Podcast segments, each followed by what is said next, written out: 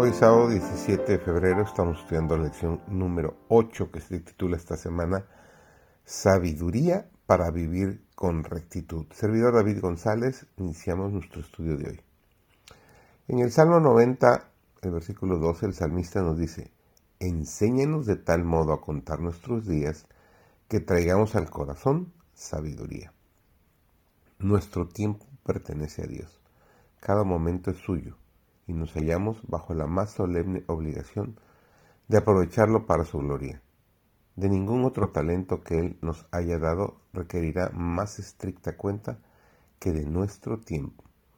El valor del tiempo sobrepuja todo cómputo, considera precioso todo momento, y así es como hemos de considerarlo nosotros. La vida es demasiado corta para que se la disipe. No tenemos sino unos pocos días de gracia en los cuales prepararnos para la eternidad. No tenemos tiempo para perder, ni tiempo para dedicar a los placeres egoístas, ni tiempo para entregarnos al pecado. Ahora hemos de formar caracteres para la vida futura e inmortal. Ahora hemos de prepararnos para el juicio investigador.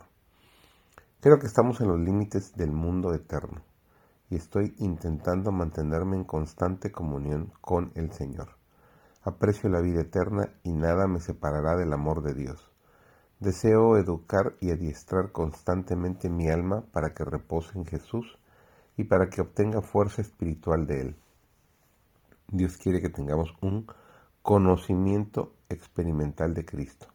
Entonces seremos fieles testigos de Dios y daremos testimonio mediante nuestras palabras y acciones de la gracia de Cristo. Cuando pienso en la obra que Dios está haciendo por el hombre, me lleno de admiración cuando veo que Dios toma a los pobres seres caídos para darles poder moral, de manera que se manifieste en ellos la obra interior de su gracia, para transformar el carácter y lograr que los hombres sean aptos para las mansiones que Dios está preparando para ellos. Para comparecer delante de Dios, para ser compañeros con los ángeles y para tener comunión con Dios. Oh, cuánto anhela mi corazón encontrarse entre los que caminarán con Jesucristo en la tierra nueva. Muchas veces la vida cristiana está rodeada de peligros y el deber parece difícil de cumplir.